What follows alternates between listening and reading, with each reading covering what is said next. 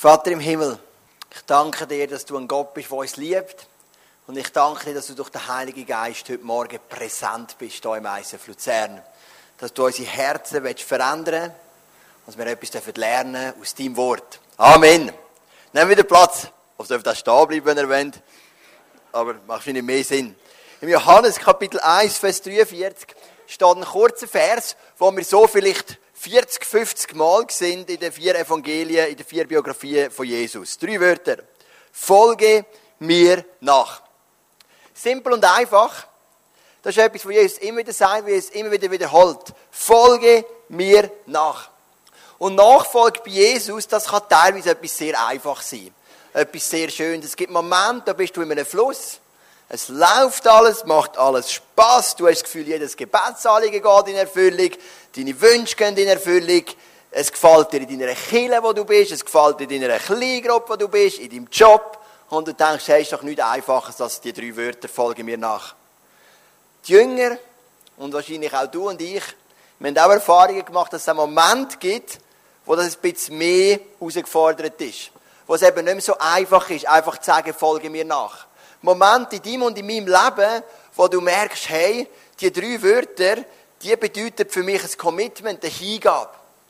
Und ich habe immer wieder gesagt, wenn wir ein Bärli trauen, im ICF oder überall, dann heisst es immer, ich will meiner Frau, meinem Mann folgen in guten und in schwierigen Tagen. Und es gibt Momente, wo du Jesus kannst folgen, in der schönen Zeit, aber es gibt Momente, wo du Jesus nicht verstehst. Und dann fordert er dich raus, dir zu folgen, auch in den schwierigen Zeiten. Wo wir so in der Mitte sind von diesen 13 Tagen, wo der Janis gelebt hat, im Kinderspital in Zürich, habe ich immer wieder SMS bekommen, WhatsApp, habe ich auch schon erzählt, von Leuten, die gesagt haben, er wird leben. Und ich habe mich zurückgezogen in so eine wunderschöne Stube in dem Elternhaus, wo wir gewohnt haben, zwei Minuten entfernt vom Kinderspital, haben wir ein Zimmer gehabt, Rebecca und ich, und ich habe die Bibel aufgeschlagen. Und von all diesen Predigten, die ich gehalten habe in dieser Serie, ist heute die letzte. Und das ist vielleicht die, die mir am nächsten am Herzen liegt. Weil das ist der Abschnitt, den ich dann gelesen habe. Ich habe mich überlegt, ja, was sagt die Bibel zu Verlust? Was verspricht uns die Bibel wirklich? Verspricht sie uns hundertprozentige Heilung? Verspricht sie dir finanziellen Überfluss? Verspricht sie dir, dass du irgendwo kannst an einem Haus vorbeilaufen, das dir gefällt und sagen, im Namen von Jesus, ich nehme das ein und dann kommst du es über? Es gibt Leute, die glauben das. Ich habe einen guten Freund, der ist Inder. Das an sich ist schon nicht schlecht, oder? Jeder sechste Mensch auf der Welt ist ein Inder, das ist sogar sehr gut. Und in Indien hast du auch Kirchen. Und in Indien ist die Meinung, zumindest in diesen Kreisen, die er kennt, dass der Pastor muss immer der Reichste sein, der Kirche, finanziell.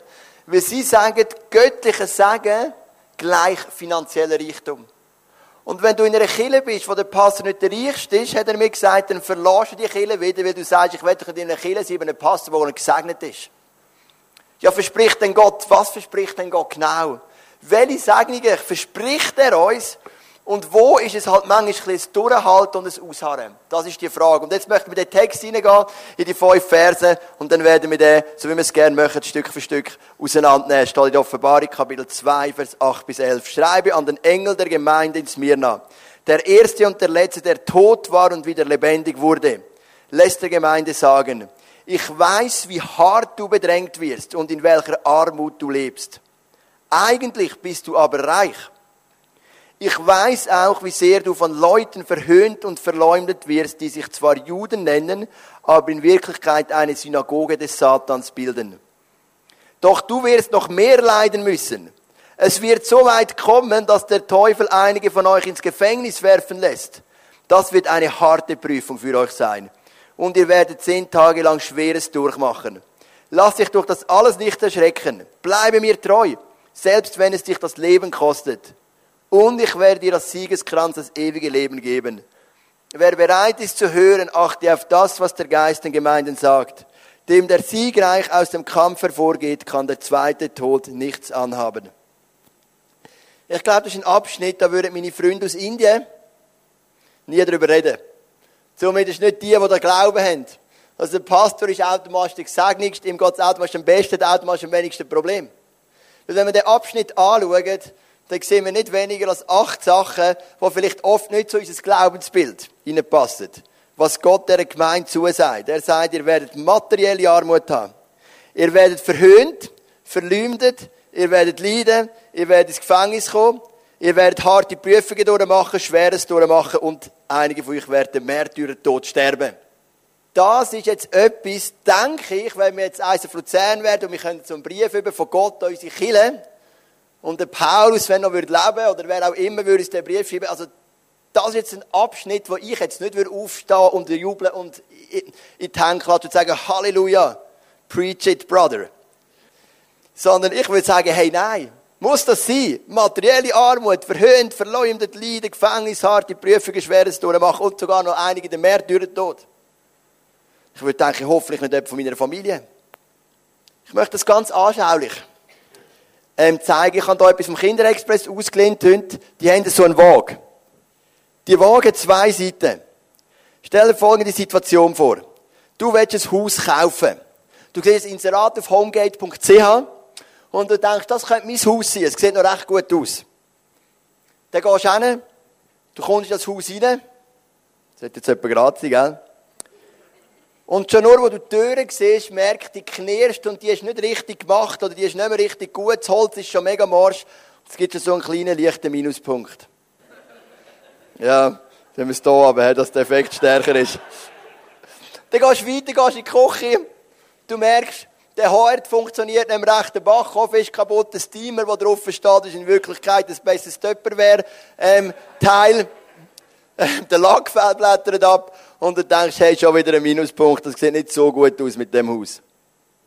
Dann gehst du weiter, gehst in die Stube, du siehst einen Haufen schöne Schränke, genauso wie es fotografiert ist, aber wo einem ankommt, fliegt er gerade zusammen. Weil da ist so etwas vom Morsch, das Holz, und wo auf den Sitzplatz gehst, dann merkst du, dass mit mindestens sieben Jahren kein Gärtner mehr am Werk ist dort. Und du laufst durch das Haus und du merkst, ein Gewicht nach dem anderen, negativ, negativ. Und innerlich hast du dich schon lange von dem Haus verabschiedet. Dann gehst du in den zweiten Stock. Im zweiten Stock sind Schlafzimmer, die sind noch schlimmer zu Weg. Und irgendwann denkst du, hey, das Haus will ich nie nehmen. Aber dann, dann gehst du in den dritten Stock. Du machst die Tür auf und vor dir steht die schönste Wellnessanlage, die du je gesehen hast. Sauna, Dampfbad, Erlebnis, Dusche, Liegeplatz, Solarium vom Allerfeinsten.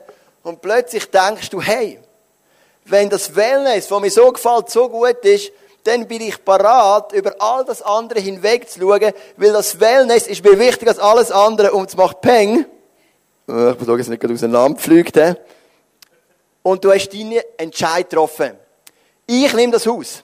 Obwohl es am Anfang ganz schlecht ausgesehen hat. Ich habe mir das überlegt. Wenn ja Jesus dieser Gemeinde die acht Sachen verspricht, materielle Armut, Verhöhnen, Verleumden, Leiden, Gefängnis, Prüfungen, Schweres durchmachen und der Märtyrertod, dann ist die Waage relativ stark und negativ prägt. Und wenn Jesus sagt, folg mir nachher und du hörst die acht Sachen, dann denkst du jetzt schon, also jetzt muss auf der anderen Seite von dieser Waage etwas kommen, wo das sollte kompensieren. Weil in der Wirtschaft sagt man, da, du und ich, wir sind ein Homo economicus, wir wägen ab, wir wägen immer zwischen zwei Optionen ab. Wenn du 1000 Franken hast und du siehst ein Velo für 1000, das dir gefallen würde, aber auch ein Fitnesscenter für 1000, dann wägst du ab, was ist mir gerade wichtiger. Und vielleicht läufst du durch den Bahnhof zu Luzern und dann spricht der eine an von einer wohltätigen Organisation und du sagst mir noch wichtig ist die 1000 dort. Du wägst immer ab. Anderes Beispiel noch, das zweite, dass du es wirklich verstanden hast, das ist mir ein wichtiger Punkt. Du, du bekommst ein Jobangebot. Du hast dein Vorschaffen oder deine Einführung, kommst dort hin und das Erste, was du schon mal gehört hast, ist, dass der Lohn einiges tiefer ist, als du vermutet hast. Schon mal ein kleiner Negativpunkt. Dann kommt das Zweite, du hast sehr schwierig handelbare Arbeitszeiten und Nachtschichten sind nicht mal zusätzlich gezahlt, weil es aufgrund von einem Passus im Gesetz eben möglich ist, das nicht mit einem Aufpreis zu zahlen. Du gehst weiter und du merkst, dass du eine riesige, riesige Verantwortung hast, die aber noch gar nicht dumm ist, weil der Vorarbeiter über Nacht gegangen ist. Und du merkst negativ, negativ, negativ und du fragst dich, was um alles in der Welt sollte mich bewegen, den Job anzunehmen. Aber dann lernst du dein Team kennen. Und du hast noch nie mit so vielen sympathischen, gut aussehenden Leuten zusammen geschafft in deinem ganzen Leben. Und du sagst, okay, ich gebe dem eine Chance. Du gehst Probe arbeiten, drei Tage, und am Schluss sagst, okay, schlechte Arbeitszeiten, ich habe überhaupt keine Vorbereitung für meinen Job, ein Riesenfeld. schlecht zahlt, aber ich habe ein Team. Und das Team ist ein Traum, so etwas habe ich noch nie erlebt. Und die Waage geht in die andere Seite. Und du sagst dir, das ist es.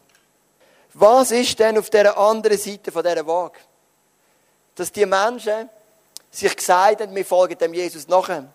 Was ist auf der anderen Seite von dieser Waage, dass ich mir gesagt habe, nachdem der Janis gestorben ist, ich folge dem Jesus nachher. Mit ganzem Herz, ich liebe ihn nach wie vor. Was ist passiert? Was hat so viel Kraft auf der anderen Seite von dieser Waage? Dass die Gemeinde in Smyrna, die kleine Gemeinde, gesagt hat, wir nehmen das alles auf uns. Weil auf dieser Seite ist etwas, was stärker ist als die drei anderen Sachen zusammen. Jesus gibt dieser Gemeinde acht Voraussagen, die negativ prägt sind.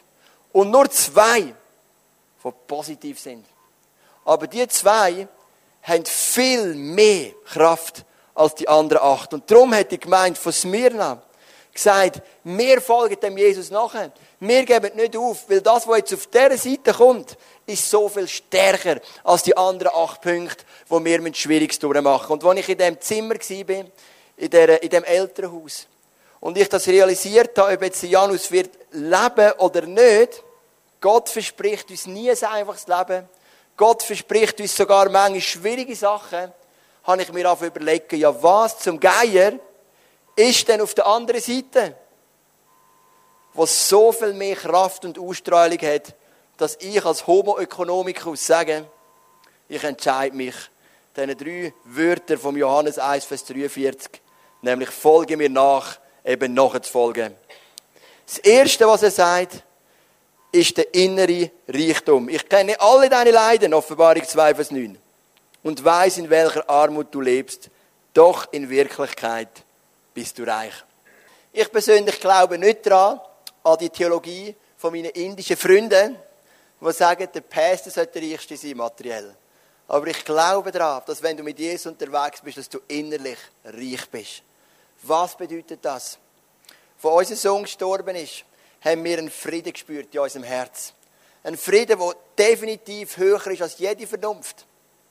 Wie es Philippe 4, Vers 7 sagt. Wir haben etwas erlebt von dem Himmel auf Erde, in dem Moment, wo er gestorben ist, weil der Frieden sich gesenkt hat über den Raum von dem Kinderspital in Zürich. Das kann man nicht beschreiben in eigenen Worten, wenn man es nicht erlebt hat. Es gibt eine äußere Armut und eine innere Reichtum. Warum denkst denn du, sind die ersten Christen im Kolosseum worshipend zu den Leuten spaziert? Sicher nicht, weil sie gern gefressen worden sind, aber sie haben den inneren Reichtum in ihrem Herz. Und du und ich, du kennst das vielleicht. Wenn du am tiefsten Punkt bist von deinem Leben, wenn du Jesus nicht verstehst, dann können die äußeren Faktoren so negativ sein. Aber in dir innen kann ein Reichtum entstehen, wo das alles in Schatten stellt. Und der Reichtum, das ist mein Wunsch fürs ICF Luzern, für dich, für mich, für jede Small Group, für jeden Mitarbeiter, dass der Reichtum deine tägliche Realität wird. Dass du in einem Reichtum darfst leben innerlich, wo stärker ist als all die Faktoren um dich herum. Dann verspricht Gott noch etwas Zweites und das ist mit Abstand das Wichtigste. Bleibe mir treu, Offenbarung 2, 10 und 11. Selbst wenn es dich das Leben kostet, also einige von denen sind dann sogar gestorben für ihren Glauben, und ich werde dir als Siegeskranz das ewige Leben geben. Wer bereit ist zu hören, achte auf das, was der Geist den Gemeinden sagt. Dem, der siegreich aus dem Kampf hervorgeht, kann der zweite Tod nichts anhaben. Das ist der Gewichtsstein, wo die ganze Waage zum Explodieren bringt. Wenn sie gerade kaputt geht, du kannst es nicht zu fest forcieren. Der Gewichtsstein ist stärker als alles andere. Es gibt einen ersten Tod, sagt die Bibel, das ist der physikalische Tod. Der wirst du und ich sterben, vorausgesetzt, Jesus kommt nicht vorher wieder. Die eine mit 13 Tagen wie die Janis, die andere wird 80, 90 oder 100 oder 104 wie der Hans Erni. Oder 106. Keine Ahnung, ich weiß nicht genau. Es gibt einen physischen Tod, das ist der erste Tod. Und dann gibt es einen zweiten Tod. Und der zweite Tod, das ist das ewige Getrenntsein von Gott. Ob es uns passt oder nicht. Ob es die Medien gerne hören oder nicht. ob es du gern hörst oder nicht. Die Bibel sagt ganz klar, es gibt ein ewiges Zusammenleben mit Gott und es gibt ein ewiges Getrenntsein von Gott. Und das kann man nicht wegdiskutieren, wenn man die Bibel wörtlich und ernst nimmt. Und das ewige Getrenntsein von Gott, das, sagt die Bibel, ist der zweite Tod. Der ist nicht vergleichbar mit dem ersten Tod, weil der erste Tod kommt schnell. Nach einem kurzen Leben, also ich meine auch 100 Jahre sind aus Sicht von der Ewigkeit kurz.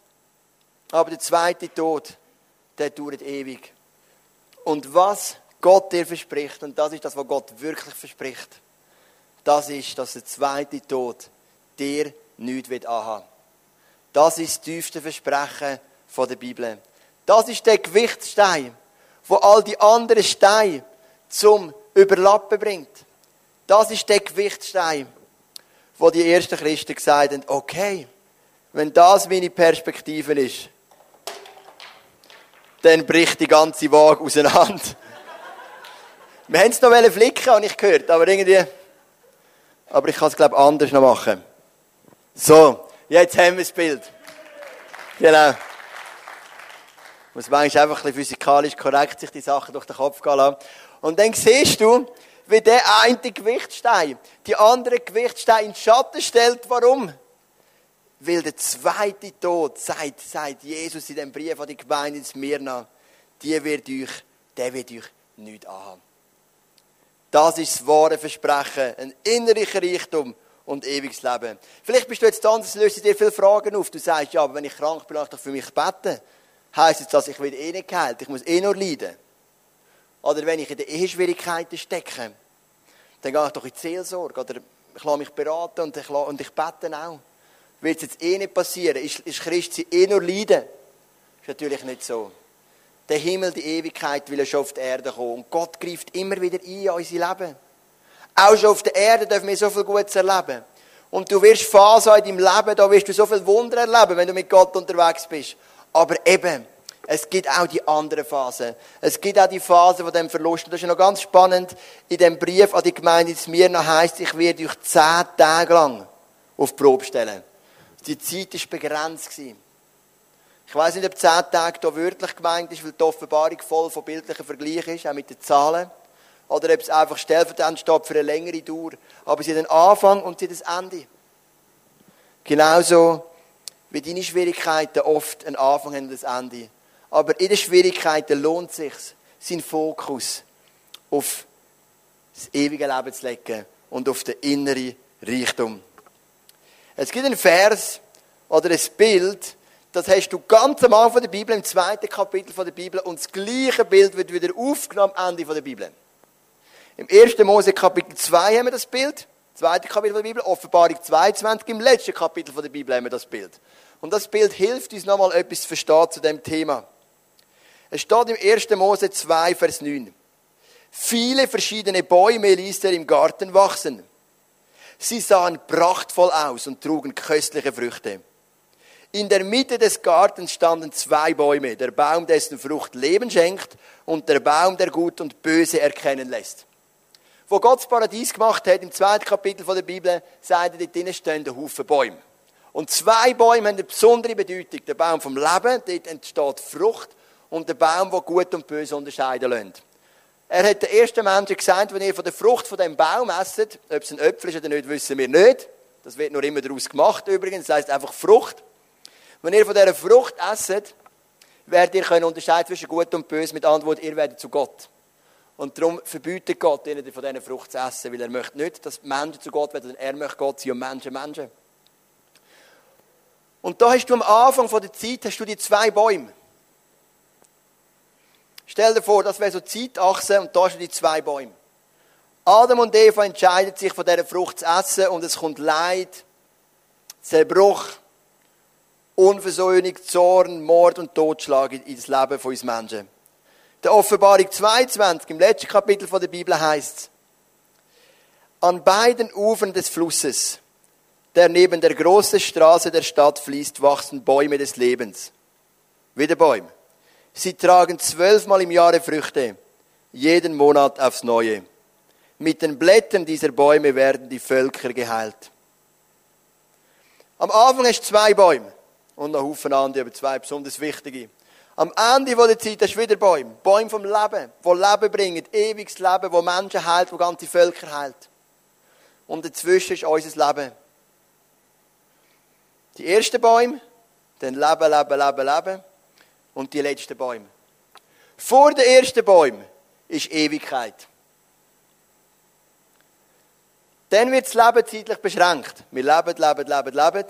Dann kommen die anderen Bäume und dann ist wieder Ewigkeit. In der Ewigkeit, vorher und nachher, gibt es kein Leid, kein Schmerz, kein Verlust. Es ist Fülle, es ist Überfluss. Aber in dem zeitlich beschränkten Leben zwischen diesen zwei Bäumen, dort existiert Verlust, Armut, Leiden, Prüfungen und so weiter und so fort. Und wenn du im Leben bist zwischen diesen zwei Bäumen, dann ist es entscheidend, dass dein Fokus aufs Leben geht nach diesen Bäumen.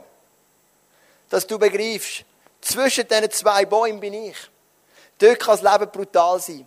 Aber nach diesen zwei Bäumen ist die Ewigkeit. Und vor diesen zwei Bäumen war auch die Ewigkeit. Und dort ist Fülle, dort ist Überfluss, dort ist Herrlichkeit, dort ist Heiligkeit. Gott verspricht dir zwei Sachen. Er verspricht dir eine grosse Lebensqualität in Form von innerem Reichtum. A. Und B. Er verspricht dir, dass der zweite Tod dir nichts erfahren hat, auf gut Deutsch. Du wirst ewiges Leben haben. That's it. Diese zwei Sachen verspricht er. Und diese zwei Sachen aus meiner Sicht sind mehr wert wie all die anderen Punkte, die dein Leben immer wieder drohen zu beeinträchtigen. Wir haben es sogar vor zwei Wochen gehabt, Römer 5, Vers 3 und 4, dass selbst die schwierigen Phasen von deinem Leben dir zum Besten dienen. Weil es dort ja heisst, aus der Not wird Geduld, aus der Geduld wird Bewährung und aus der Bewährung entsteht wieder neue Hoffnung. Oder Jakobus 1, Vers 12, was heisst, achtet für lauter Freude, wenn ihr in viele Bewährungsproben kommt, weil durch das wird euer Glaube stärker. Und auch der Charakter wird bilden, so wie wir es bei Josef gesehen haben. Wie ist es denn im Paradies? Wie ist es denn in diesem ewigen Leben, wenn unser zweiter Tod nichts haben kann? Auf was können wir uns denn freuen? Ich möchte die Wörter, die wir jetzt gelesen haben, in dem Sendschreiben, in dem Brief, was wir nach umdrehen. Aus Armut, wo wir manchmal drin sein auf der Erde, wird Überfluss bei Jesus in der Ewigkeit. Aus Verhöhnung, wo wir manchmal ausgesetzt sind auf der Erde, wird ein Zustand, wo du geehrt wirst bei Gott. Aus Verleumdung wird Rechtfertigung. Aus Leiden, das liebt mir jetzt besonders, wird Geniessen. Aus einem Gefängnis, wo deine Seele kann sein, wird totale Freiheit. Aus der harten Prüfung, wo du in dem Leben zwischen diesen zwei Bäumen auf dem Erdenleben erlebst, wird grosse Sagen. Aus dem schweren Durchmachen wird eine unglaubliche Qualität von Lebensfreude, wo du auch schon auf der Erde kannst erleben natürlich, verstehe mich nicht falsch. Und aus dem physikalischen Tod, wo beim einen früher kommt und beim anderen später, wird ewiges Leben. Wir singen immer wieder einen Song. Und der Song heißt, ich möchte den Lauf mit dir vollenden. Ein Gedanke, der mich tröstet für meinen Sohn, den Janis. So sehr ich ihn vermisse, ist, er hat bereits nach 13 Tagen seinen Lauf vollendet. Und er ist bei Jesus. Er hat den Lauf vollendet. Während wir noch da sind, mit viel Freude und Leidenschaft und manchmal eben auch schwierige Zeiten, und den Lauf immer noch weiterführen Und ich bitte dich, dass du den Lauf mit dem Gott vollendest. Gib nicht auf, gang weiter. Auch wenn du fühlst, dass du in Zeiten bist von dieser Armut, von dem Leiden, vom Gefängnis, innerlich, vielleicht sogar äußerlich, dann wärst du nicht da heute, ähm, harte Prüfungen oder schweres durchmachen, oder sogar so krank bist, dass der Tod vor deinem Auge steht. Zieh es durch. Vollende den Lauf. Gib den Gott nicht auf. Fahr nicht an zu zweifeln. Fahr nicht an von Gott anklagen, obwohl es auch Zeiten gibt, wo das auch okay ist, aber halt nicht an dem fest. Weil das, was auf der anderen Seite kommt von deiner Waage, der innerliche Reichtum und das Paradies in der Ewigkeit, ist viel stärker als das, was du jetzt vielleicht musst durchmachen musst. Das sind die Gedanken, die ich mir gemacht habe im Elternzimmer.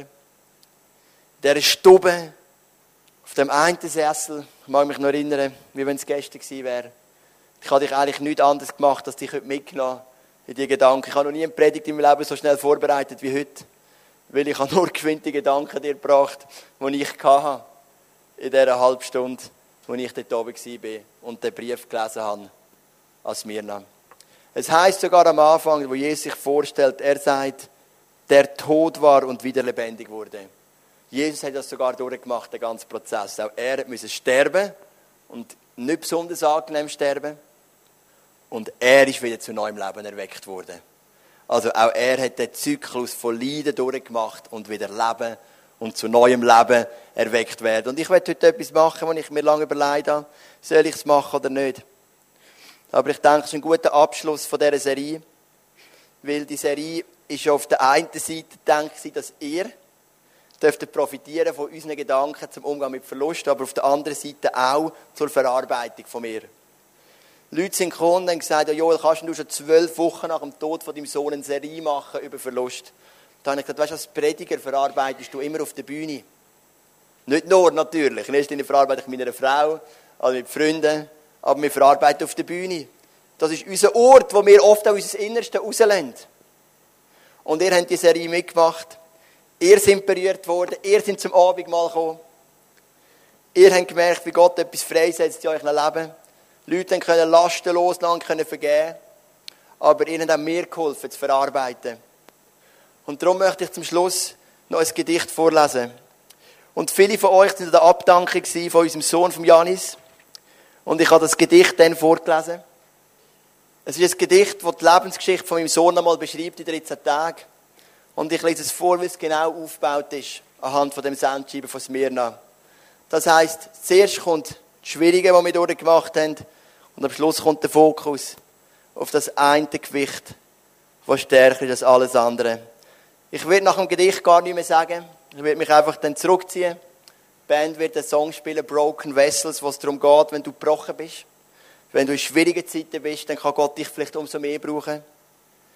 Und dann komme ich nochmal rauf und werde dann beten. Am 20. September war es soweit. Rebecca, die Mama, war zur Geburt bereit. Kurz und heftig bis 4.17 Uhr. Dann konnten wir unser geliebtes Kind sehen. Da war er nur, und nun unser dritter Sohn, in Mamas Armen der verdiente Lohn von Herzen dankbar, nichts Schlimmes ahnend, doch schon bald bemerkte die Hebamme mahnend, er sei zu blau, die Sättigung zu tief, worauf sie den Kinderarzt rief. Nicht schon wieder so unsere Gedanken. Wie dachten an Levin, das sind ältere Brüder, der am Anfang etwas Ähnliches erlebt hat, aber es dann gut rausgekommen ist, und gerieten ins Wanken. Dann ging alles schnell, Schlag auf Schlag, ab in den Krankenwagen, auf den Straßenbelag. Ein mittelschwerer Herzfehler hieß es dort. Und schon flugst du mit dem Helikopter fort. Tief betroffen und doch erfüllt mit Frieden musste man dich nach Zürich fliegen. Was dort folgte, war eine lange Operation. Doch leider folgte keine Stabilisation. Ein Heer von Beter formierte sich. Sie alle flehten zu Gott für dich. Und dennoch wurde es nicht besser. Die Herz-Lungen-Maschine musste dein Herz ersetzen. Unsere Augen füllten sich mit Tränen. Doch Gott konnte Glauben in unsere Herzen sehen. Es folgten Tage voll Hoffen und Bangen, in denen wir unzählige Lieder sangen. Von guten Mächten wunderbar geborgen. Der Sam Power und jeden Morgen, wenn ich aufstehe, ist die Treue wieder neu für mich da. Above all Powers und Higher und andere Balladen welche uns neue Kräfte gaben. Dann folgte ein Tag mit 20 Stunden Operation, der Versuch einer grandiosen Rettungsaktion. Nun galt es zu hoffen, zu beten, zu glauben und uns nicht den Frieden zu rauben. Janis bedeutet, Gott ist gut. Gerade das macht uns neuen Mut.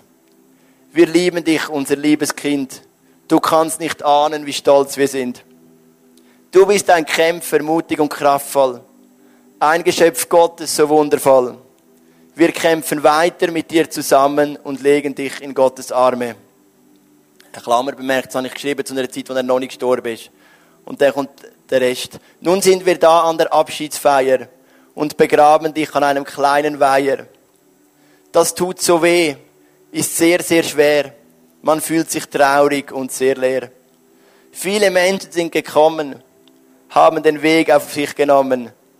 Familie, ICF, der Nachbarn und andere Kollegen, welche ihre Arme um unsere Schulter legen. Die Hilfsbereitschaft ist überragend. Die Worte der Ermutigung sind vielsagend.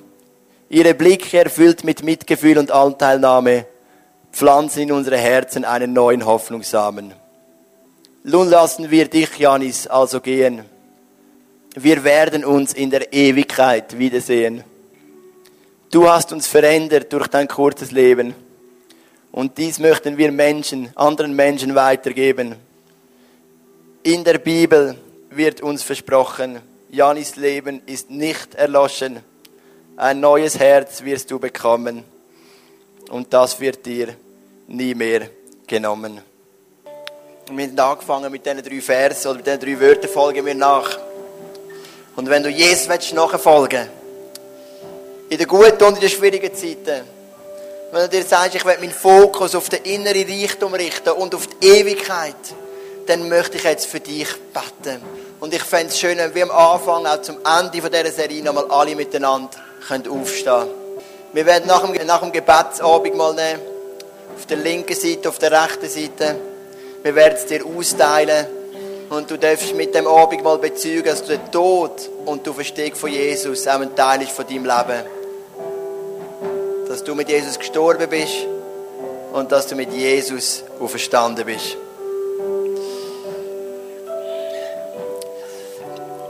Jesus Christus, du hast unzähligen Menschen gesagt, folge mir nach. Drei Wörter. Und wir haben sechs Wochen lang erlebt miteinander im ISF Luzern, dass die drei Wörter unglaublich viel Schönes, aber teilweise auch Schwieriges beinhaltet. Nicht nur ich, auch viele andere hier haben schwierige Sachen mitgemacht. Vielleicht noch viel schwieriger wie wir. Aber wir stehen immer noch da, weil wir sagen, von dieser Liebe, von dem Gott wird uns nichts trennen. Auch wenn wir zwischen diesen zwei Bäumen leben, ist unser Fokus, unsere Einstellung und unser Herz auf das gerichtet, was hinter den zwei Bäumen ist, auf die Ewigkeit. Weil du hast gesagt, wer standhaft ist, dem wird der zweite Tod nichts anhaben. Ich bitte dich für Menschen, die da sind heute Morgen, die gerade in den Schwierigkeiten sind, die durchs Tal der Todesschatten gehen, so wie es David sagt in Psalm 23, Vers 4 dass gerade sie dürfen etwas von dem inneren Reichtum erleben, von dieser Fülle, von dem Überfluss, von dieser Gnade, die nur du kannst geben, unser Anfänger und der Vollender vom Glauben.